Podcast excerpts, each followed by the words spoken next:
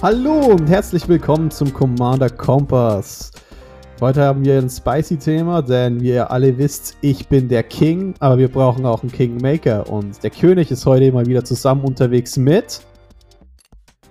Der König ist außerdem Freddy.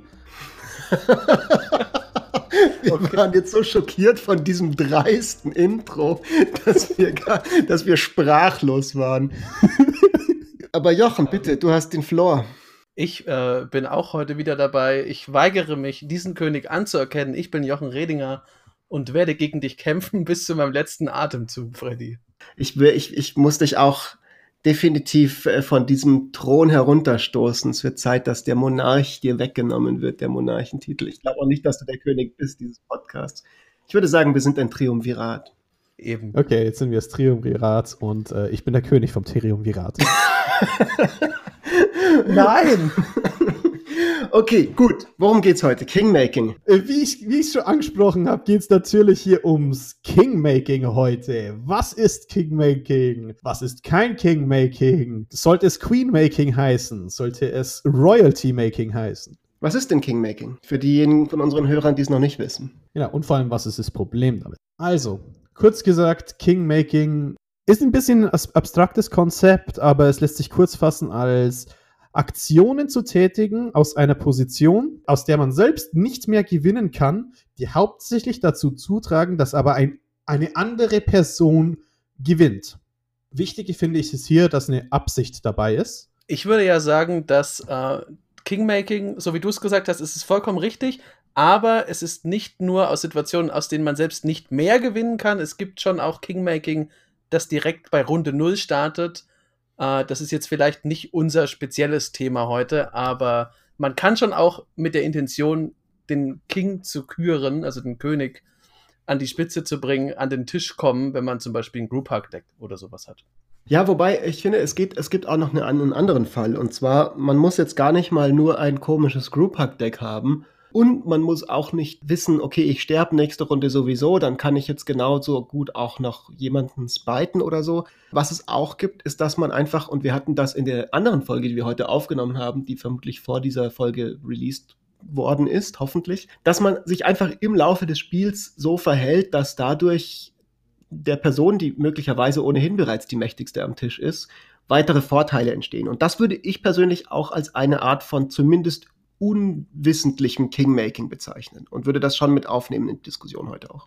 Ja, genau, in die Diskussion ist das auf jeden Fall auf, aufzunehmen und Absicht ist jetzt natürlich auch mal wieder so ein schönes, äh, weit gestrecktes Wort von mir, denn Kingmaking muss nicht unbedingt absichtlich passieren, aber ich habe es auch schon erlebt, dass Leute über mehrere Spiele hinweg manipuliert werden oder dass sie eben etwas aus anderen Spielen mitnehmen und absichtlich mehr wollen, dass eine Person spezifisch verliert und dafür alles machen, statt dass sie eigentlich das Spiel von einem neutralen Standpunkt aus starten. Wäre das dann Pleb-Making, wenn man alles daran legt, dass eine Person auf jeden Fall in der Gosse endet?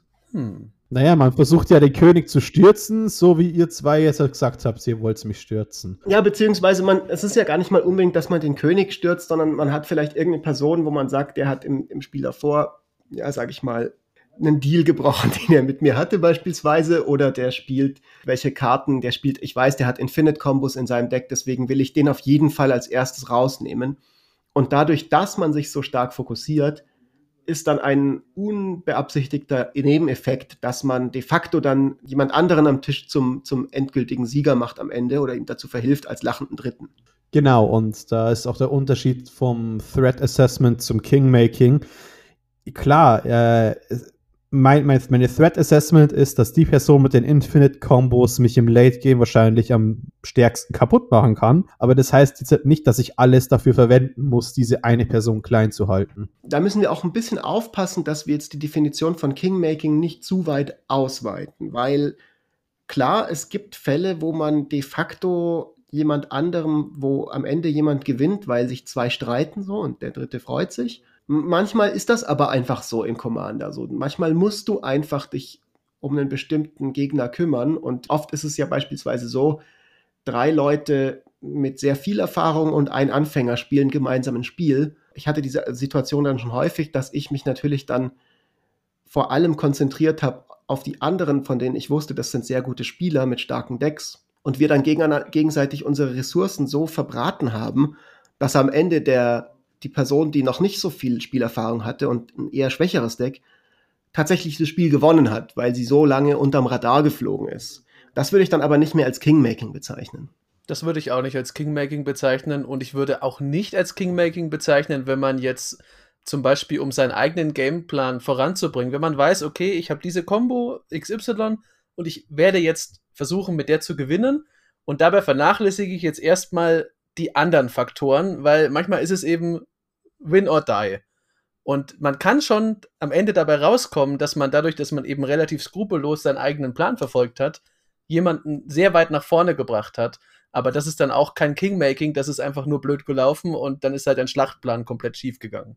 Genau, dieser Tunnelblick, das kann natürlich leicht passieren, insbesondere wenn man oftmals wie ich jemand ist, der ganz gerne ein paar Kombinationen von seinen Karten äh, preisgeben möchte und die teilen möchte und auch austesten, dann kann es auch mal sein, dass ich einen suboptimalen Spielzug mache, der vielleicht weitreichendere Konsequenzen hat, nur weil ich eigentlich eine Interaktion zwischen zwei Karten demonstrieren möchte. Aber ich fand es ganz interessant, was du da gerade gesagt hast, äh, Fritz, was ich eigentlich eingehen wollte, ist, du gibst quasi ja Leuten Welpenschutz, wenn sie neue Spieler sind und behältst, behältst es jetzt nicht unbedingt als Kingmaking. Ja. Wieso eigentlich? Weil, weil eigentlich spielst du ja, äh, nimmst du dann einen Faktor außerhalb vom Spiel mit ein ins Spiel, um einer Person mehr oder weniger einen Vorteil zu geben. Nee, überhaupt nicht. Das ist ja kein Faktor außerhalb vom Spiel. Das ist ja einfach Threat Assessment, dass ich weiß, da ist jemand, der spielt einen Precon und der sagt mir, er spielt seit zwei Wochen Magic der ist de facto für mich weniger ein Problem wie der Freund von mir, mit dem ich seit zehn Jahren spiele und wo ich weiß, der hat ein Hardcore-Control-Deck am Start. Das ist ja nicht was, was von außerhalb vom Spiel kommt, sondern das ist einfach eine probabilistische Einschätzung. Wer für mich ist jetzt der, der schwierigere Gegner? Wo, wo ist es für mich besser, wenn der eine früher stirbt als der andere? Und das ist definitiv, wenn ich gegen nur noch einen von beiden spielen will, will ich lieber gegen den mit dem Precon spielen, als gegen den mit dem Control-Deck. Ja, also ist auch Spielerskill ein Faktor im Spiel dann direkt. Ja, ja, absolut. Ich meine, das haben wir ja auch in unserer Threat Assessment schon, Folge schon gesagt. So, das ist definitiv was, was ich mit einberechne in. in ich finde auch tatsächlich, ähm, das ist nicht unbedingt Information von außerhalb des Spiels, aber wenn man weiß, eine Person spielt jetzt vielleicht seit zwei Monaten Commander und das wird vermutlich nicht die Person sein, die dann eisenhart mit mir auf dem Stack interagiert, wenn ich versuche, meinen Plan durchzuziehen, weil die das einfach vielleicht auch noch gar nicht so durchstiegen hat, dann ist es nicht unbedingt, ähm, dass man da Informationen von außerhalb des Spiels nimmt, sondern einfach nur Wahrscheinlichkeitsrechnung. Vielleicht, um mit dem Thema voranzukommen, oder bevor wir sozusagen zu dieser erweiterten Form vom Kingmaking gehen, nachher nochmal, würde ich vorschlagen, dass wir nochmal ganz klar diese, diese enge Definition von Kingmaking nehmen die wir am Anfang hatten, Freddy, die du gegeben hast, die ich sehr gut fand. Man weiß bereits, ich kann dieses Spiel nicht mehr gewinnen. Es deutet alles darauf hin, dass am Ende ich nicht der Sieger sein werde und ich kann jetzt aber durch meine Handlungen beeinflussen, wer von den übrigen Spielern das Spiel gewinnt. Sollte man das tun oder nicht? Was, hat, was sagt ihr dazu? Grund, also wenn man wirklich in einer verlorenen Position ist, dann kommt es auf mehrere Faktoren drauf an. Ähm, die einfachste, wo ich sage, du sagst, die, das Spiel ist verloren, aber nicht ganz. Du kannst ein extrem risikoreiches Spiel machen. Du kannst jemanden quasi in eine Position bringen, wo du den King machen kannst. Du hilfst ihm sein Board aufzubauen, damit er Leute überrennt und dann hast du einen Board-Wipe im Hintergrund und wenn der nicht resolved, verlierst du das Spiel und alle haben das Spiel verloren. Das fände ich, wäre eine Möglichkeit von Kingmaking. Ja, ich mache einen König, ich habe aber auch gleichzeitig einen Coup geplant und wenn der fehlschlagt, ist alles vorbei. Da würde ich dir zustimmen, aber vielleicht noch mal einfach ganz, also wenn es wirklich klar ist, so du bist auf einem Leben und du du, wir, du weißt, du wirst sterben, so. Das, es gibt diese Situationen ja. Du kannst aber noch, du hast noch einen Removal Spell und den kannst du jetzt noch mal verschießen, bevor du stirbst, so. So nächste Runde triggert deine Phyrexian Arena und du bist tot und du kannst aber noch eine Kreatur removen. Und mit, der, mit diesem Spell kannst du das Spiel nochmal beeinflussen. Das ist ja so eine klassische Kingmaking-Situation. Hm, also ich würde sagen, man, man kann das schon machen, dann muss man halt, wie bei so vielen Sachen in einem sozialen Format wie Commander, damit rechnen, dass vielleicht dann Leute ein bisschen grantig auf einen werden, wenn man äh, jetzt dann aus deren Sicht vollkommen irrational handelt oder halt noch dem größten und mächtigsten Spieler noch mehr Zucker in den Hintern bläst. Also kann man schon machen, ist mal eine kurze Zusammenfassung, aber dann lebt mit den Konsequenzen. Was sagst du dazu, Freddy? Ähm, kommt, das ist nämlich eine der Sachen, weil ich bin nämlich nicht grundsätzlich gegen Kingmaking, wenn es eins von zwei Zielen dient. Erstens, dass das Spiel schneller vorbei ist. Wenn ich weiß, man manchmal ist es so, dass äh, wenn das Spiel, dass ich ein Spiel ziehen könnt, äh, kann und man in der Zukunft kein zweites Spiel mehr reinbekommt, wenn sich dieses eine Spiel noch weiter zieht dann kann, durch, kann ich durchaus verstehen, wenn jemand sagt, warte mal, ich schieße den jetzt, jetzt seine Kreatur weg, dass der King noch stärker ist und damit jetzt einfach einen Sack zumacht und dass wir ein zweites Spiel spielen kann. Ist es okay? Eigentlich nett, aber verständlich. Da würde ich äh, ehrlich gesagt eiskalt sagen, gut, dann geh doch einfach in deinem Zug, sag doch einfach, ich gebe auf und überlass den beiden dann das, dann geht's ja auch schneller dann müssen zumindest die zwei Spieler nicht das unsägliche Theater aufführen, dass jetzt einer nur gewonnen hat, weil du so einen Unfug veranstaltet hast. Ja, ähm, wie gesagt, hier ist, hier ist der Unterschied zwischen verst verständlich, nachvollziehbar ist nicht das gleiche wie gerechtfertigt. Weißt du? Oder beziehungsweise das ist, was ich damit sagen wollte an den, an den Punkt. Äh, persönlich mache ich das auch nicht. Was ich aber mache, ist, ist einer der zwei Personen eine, die mich in diese Situation gebracht hat, dass ich bloß noch ein Leben habe. Weil dann bin ich durchaus jemand, der sagt, hättest mich fertig machen sollen. Hättest mich nicht an meinen, hättest mich nicht absichtlich an der äh, Phyrexian Arena sterben lassen sollen, wie du wolltest oder sonstiges.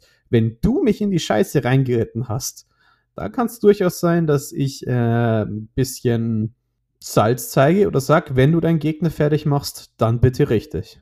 Ja, da würde ich jetzt tatsächlich auch sagen, also das ist halt ein Klassiker, weil wenn der andere mit Spiteplay kommt und es ist ja nicht das harte, aber es ist schon so ein bisschen dieses verächtliche, okay, du hast noch ein Leben, jetzt lasse ich dich halt mal dahin darben, bis du dich selber quasi äh, dahin schlachten musst.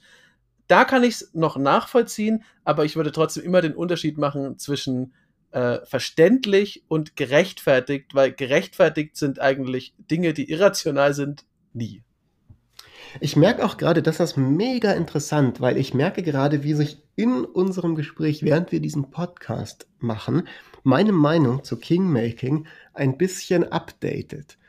Was selten passiert bei Meinungen bei mir zu Commander, weil ich mittlerweile alt bin und nur noch eigentlich mit meiner Faust sozusagen den an den, den Himmel, den, den Wolken zuwinke. Und zwar, was mir gerade aufgefallen ist, wenn ich so drüber nachdenke, wenn ich tatsächlich keine Chance mehr auf den Sieg habe und es gibt eine Person, die mich jetzt irgendwie ja, killt oder, oder die dazu beigesteuert hat, dass ich jetzt sterbe, finde ich es vollkommen in Ordnung, wirklich bis auf den letzten, äh, auf das letzte Pulverfass dem Gegner sozusagen noch alles entgegenzuwerfen, was ich habe und das fühlt sich für mich dann auch, wenn jemand das macht, gar nicht als Kingmaking an.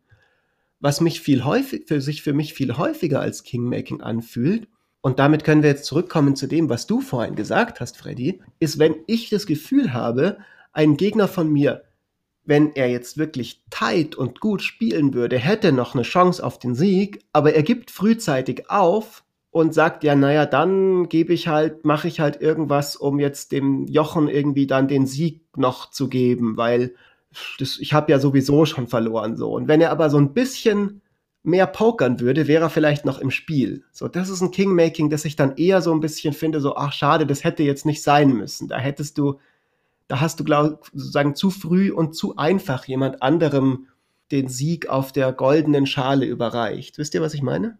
Du denkst, du kannst nicht mehr gewinnen, aber es ist noch nicht entschieden. Genau, du gibst zu früh auf und wirst dadurch zum Kingmaker.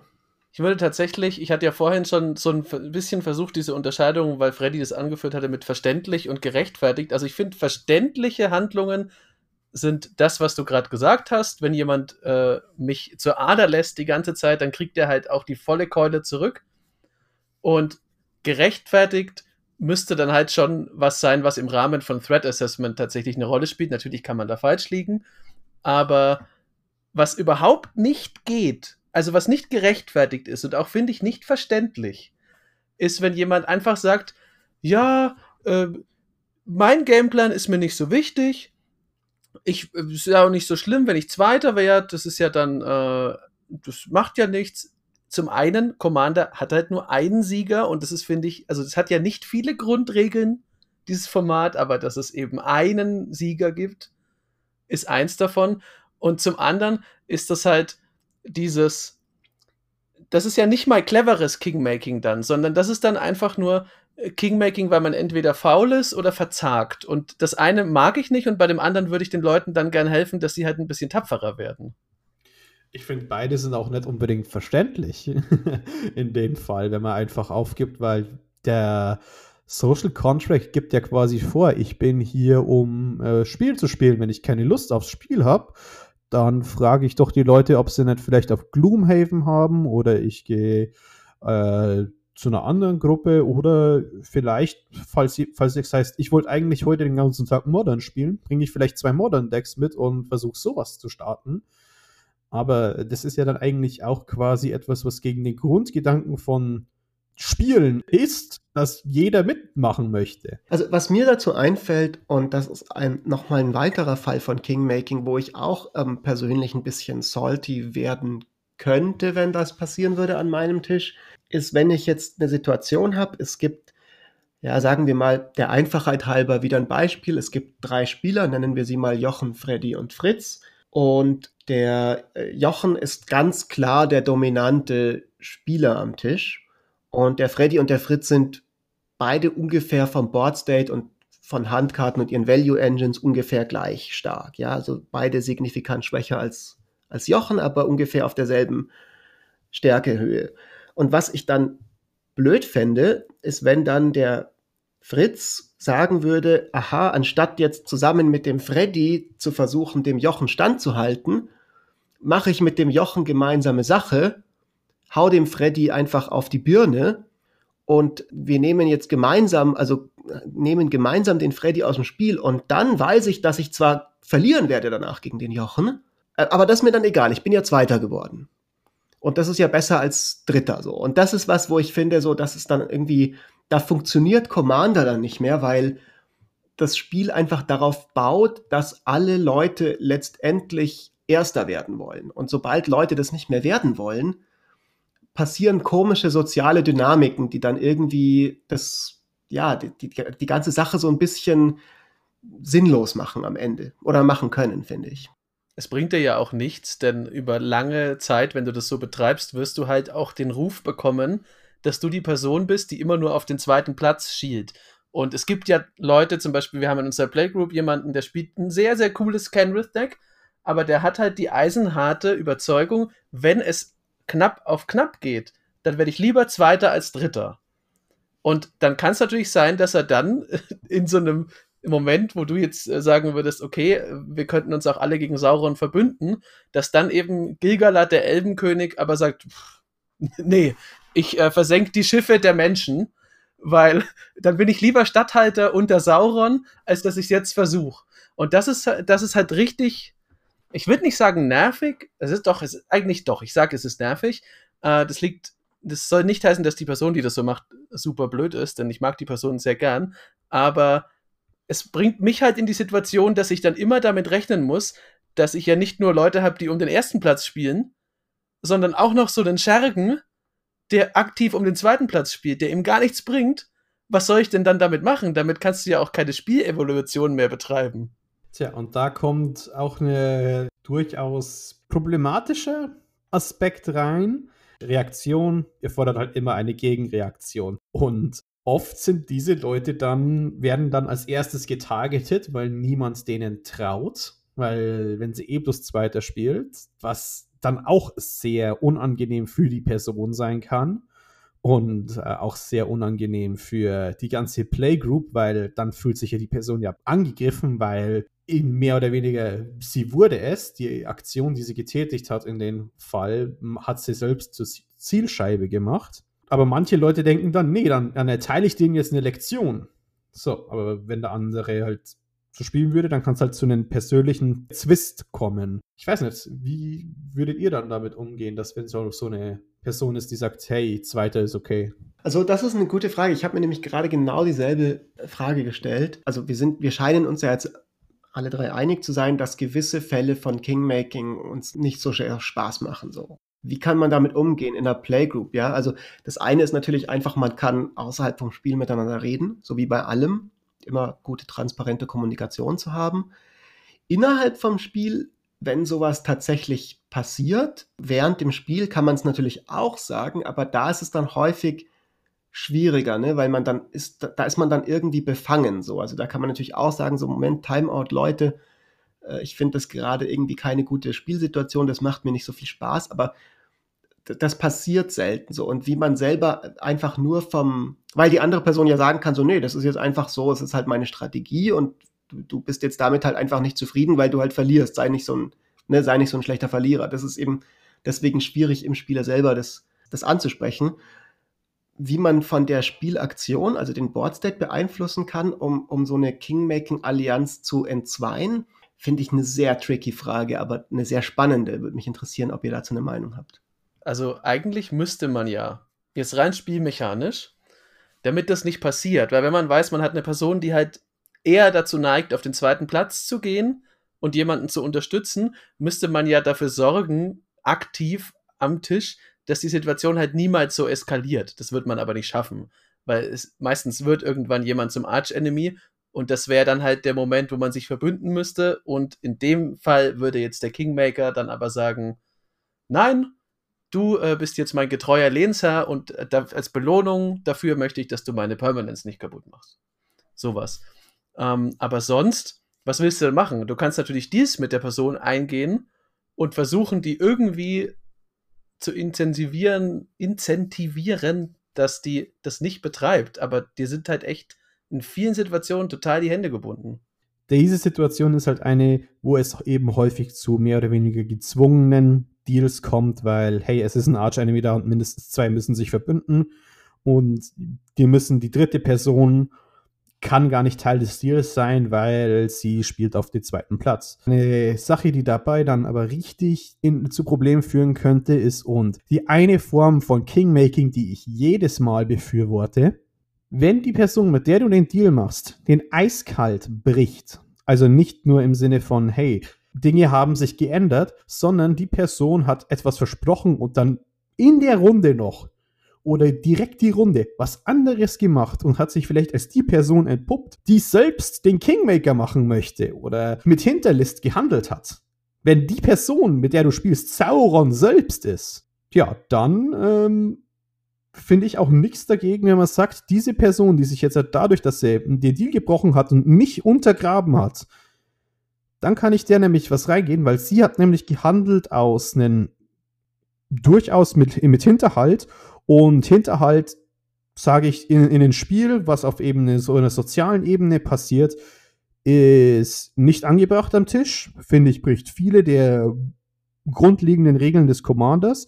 Und da bin ich nicht sauer, wenn ich sage, das, ich, ich mache jetzt alles, dass du nicht gewinnst, weil dir lasse ich das nicht durchgehen finde ich absolut legitim tatsächlich. Wenn man reingelegt wurde und man selber nicht die Kraft hat, darum geht es ja auch. Weißt du, wenn jemand dich jetzt schlägt und du hast aber selber nicht die Kraft, ich meine, dazu gibt es ja unter anderem Polizisten, dass die das dann äh, für dich regeln. Jetzt in einer schlechteren Welt wie in der von Magic, in der es eben keine Polizei gibt und keine Rechtsanwälte, äh, zumindest keine netten, die Boros-Legion kann auch nicht überall sein. Eben, aber dann ist es auch, dann finde ich das durchaus verständlich, dass man sagt, okay, gut, meine Ressourcen, die gehören jetzt Spieler 3. Ich unterstütze den, wie du gesagt hast, Freddy. Du hast hier Mist gebaut und zwar wirklich welchen, wo ich auch tatsächlich vielleicht menschlich auch mal zehn Minuten lang richtig grantig bin. Und dafür wird halt jetzt Person 3 gepusht, weil die Person 3 dir richtig aufs Maul geben kann und ich allein das halt nicht schaffe. Ja, das finde ich eine interessante Position von euch. Ich persönlich glaube, dazu habe ich keine direkte Meinung. Für mich kommt das immer sehr stark auf die tatsächliche Situation an. Generell bin ich immer sehr vorsichtig und versuche in der Regel zu vermeiden, dass irgendwie sowas passiert, Ne? Also ich bin jetzt irgendwie mit dir böse, du hast irgendwas gemacht, was mich, also ich bin irgendwie salty und deswegen will ich das jetzt in dieses Spiel mit reinnehmen, in meine Spielentscheidungen oder so und will mich an dir rächen, weil du hast Permanent von mir kaputt gemacht zum Beispiel. Das ist ja das in der einfachsten Variante so. Und dann im, im, im, im schlimmsten Fall, es gibt ja das auch, dass das über Spiele hinweggeht. So vor fünf Spielen hast du mal oder letztes Spiel hast du was Blödes gemacht, was, also so, das finde ich, so zu viel Spite finde ich immer ein bisschen schwierig. Ähm, und finde, das ist auch was, wo man dann eher einfach außerhalb vom Spiel sich fragen sollte, warum, warum genau hat mich das jetzt geärgert? Ist das wirklich was, was die andere Person, wo die andere Person wirklich falsch lag? Oder ist es vielleicht einfach was, wo ich vielleicht auch selber so ein bisschen in den Spiegel gucken muss? Wenn aber es tatsächlich so ist, dass man sagt, ich bin eigentlich wirklich Buddha und sehr ausgeglichen und das ist aber was, was sozusagen, wo ich wirklich weiß, das liegt jetzt, da hat die andere Person sich objektiv falsch verhalten. Ja, vielleicht. Vielleicht wäre dann sowas wie ein Kingmaking, könnte ich dann nachvollziehen. So, ich kann dazu jetzt aber, ich würde dazu jetzt keine Position hier beziehen. So, das müsste ich mir nochmal durch den Kopf gehen lassen. Äh, ich habe das selbst schon ab und zu betrieben. Oh, muss, ich, muss ich jetzt ganz ehrlich sagen. Und das war eine Situation, wo ich nämlich ne, meinen ganzen Turn dafür verwendet habe. Äh, es waren nämlich zwei extrem äh, Enchantments, die haben nämlich mich und den Graveyard-Spieler quasi komplett rausgenommen. So, ich mu musste jetzt meinen ganzen Zug dafür verwenden, mit einer Eternal Witness da was zurückbekommen, einen Tutor spielen und dann, um dann zwei Karten zu zerstören, damit wir jetzt nicht beide verlieren. Und ich habe gesagt, bitte spiel aber danach keinen Wheel. Bitte spiel keinen Wheel. Und er hat gesagt, okay, ich spiele keinen Wheel. Windfall. ja, das ist, äh, das ist ja, also, ich würde jetzt mal, ich war ja nicht dabei, aber da würde ich einfach mal sagen, okay, da wurde ja ein Deal gemacht und äh, eine der beiden Parteien hat dann halt sich dafür entschieden, diesen Deal zum frühestmöglichen Zeitpunkt, wo es offenbar auch noch nicht nötig war, einfach zu brechen. Ja, ich, es war, der, der Deal war ja bitte einfach nur Spiel in der nächsten Runde kein Wheel. Ja, okay, und dann, was ist passiert? Dann, dann hat er das gemacht und dann hast du quasi dann das restliche Spiel versucht, ihn sozusagen aus dem Game zu nehmen oder dich dafür zu rächen. Oder? Der, hat mich, der, der hat mich damit effektiv aus dem Spiel genommen und dann habe ich ihn effektiv aus dem Spiel genommen. Aber wer hat gewonnen am Ende, ist die Frage. Die Person, die, die ursprünglich äh, diesen Helm hatte und ähm, Leyline of the Void. Das heißt, wir sind dann in der interessanten Konstellation, dass ähm, sich die beiden Leute, die hätten Kingmaker sein können, ähm, auch, also die haben sich dann auch beide als Kingmaker betätigt, obwohl sie es nicht wollten indem sie dann in Infight ausgebrochen sind. Also ist auch interessant, was kann, hatten wir vorher gar nicht. Das kann schon auch passieren. Ich möchte an dieser Stelle dafür plädieren, dass wir ein, ein wiederkehrendes Segment in unserem Podcast aufnehmen, wo wir eins von Freddys Traumas bearbeiten aus seinen früheren Spielen. Ja. So eine Therapiestunde, wo Freddy uns dann erzählt, in der Situation, das war voll blöd. Und das besteht dann einfach darum, dass wir halt beide dann lachen und sagen, ja, das ist wohl blöd gelaufen. Und dann machen wir weiter mit ja. dem Podcast. ja. ja. Doch, er ist wohl blöd gelaufen, Freddy. Ja, es ist blöd gelaufen. Und äh, aber weißt du was? Ich habe keine, ich habe keinerlei Reue, dass ich den dann das Leben zur Hölle gemacht habe in dem Spiel. Ich habe es nicht über die weiteren Spiele hinweggenommen. Es war dieses eine Spiel, aber in meinen Gedanken war ich einfach so, ich kann das jetzt halt nicht durchgehen lassen. Das, mir ist es wichtiger, jetzt ein Signal zu senden, als zu gewinnen. Ja, ich meine, das macht auch durchaus Sinn. Also ich, ich, vielen unserer Zuhörer, weil unsere Zuhörer sind ja und Zuhörerinnen sind ja die klügsten Magic-Podcast-Hörer der Welt. Und dementsprechend wissen die bestimmt alle das Gefangenendilemma. Kennen die das? Das kennt ihr ja auch. Ein wichtiger Aspekt ist ja, also da kann man ja quasi auch Deals sozusagen ausmachen und brechen oder und was oft passiert, ist, dass Leute dann, wenn der andere, die andere Person in diesem, in diesem Experiment sich nicht an die Abmachung hält oder sich sozusagen antisozial verhält, dass sie irgendwie das in der nächsten Spielrunde oder dass man sozusagen irgendwie das bestraft, dieses, dieses Verhalten. Und das macht schon Sinn aus einer spielerischen Perspektive auch einfach. Wenn du gemerkt hast in dieser Situation, ich wurde jetzt hier über den Haufen, äh, also hinters Ohr, wie sagt, übers Ohr gehauen, hinters Ohr gehauen, übers Ohr gehauen, dass du dann zeigst, das, das wird dir keinen Spielvorteil bringen bei mir. Und dann machen die das vielleicht in Zukunft nicht mehr. Und insofern ist Kingmaking dann langfristig in, deiner Inter in deinem Interesse als Spieler. So. Und du handelst dann doch wieder eigeninteressiert. Und das kann ich dann total gutheißen als Ökonom. Das würde ich allerdings einschränken auf die Situation, dass man selber sich nicht effektiv wehren kann. Das ist ja das, was ich vorhin schon meinte. Wenn zum Beispiel Freddy jetzt mit mir einen Deal macht gegen dich und dann sind wir, sagen wir mal an, wir sind alle noch ungefähr gleich stark. Warum dieser Deal zustande kam, wissen wir dann nicht, aber er ist halt passiert. Und Freddy bricht ihn dann so richtig dreist, traumaerzeugend in mein Gesicht, zerstört, zerreißt den Vertrag und sagt, hier, hab dich reingelegt. So war es halt wenn ich in der Situation bin, dass ich selber die Mittel habe, um Freddy in die Schranken zu weisen, dann sollte ich das machen und auf keinen Fall sagen, ja gut, dann gewinnt halt jetzt der Fritz.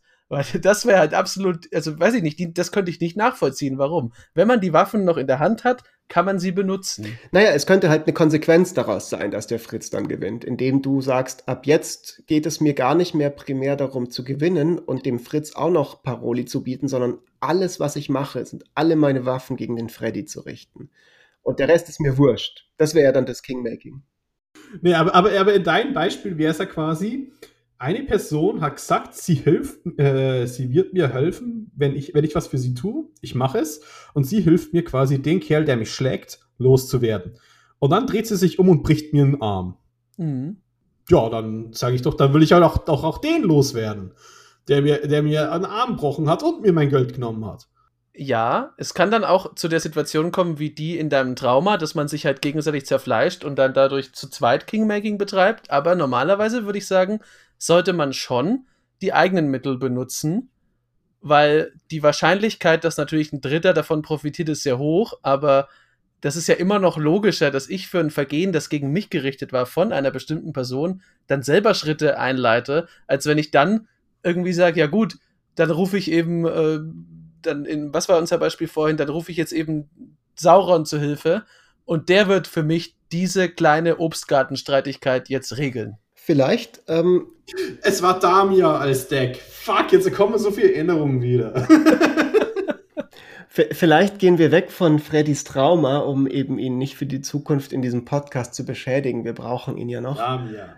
Was wir machen könnten, wenn wir jetzt gegen Ende des Podcasts sind, dass wir nochmal für unsere Hörer kurz zusammenfassen, was wir heute gesagt haben. Die verschiedenen Arten des Kingmakings und was wir davon äh, jeweils halten. Vielleicht Jochen, magst du damit anfangen? Also, dann fange ich mal an mit klassischem, unprovoziertem Kingmaking. Ich gebe meinen Gameplan auf und helfe einer Person, den ersten Platz zu erreichen, damit ich auf den zweiten komme. Das halte ich für absoluten Quatsch, möchte ich nicht sehen und ich werde aktiv Mittel ergreifen am Tisch, wenn ich denke, dass es in diese Richtung geht.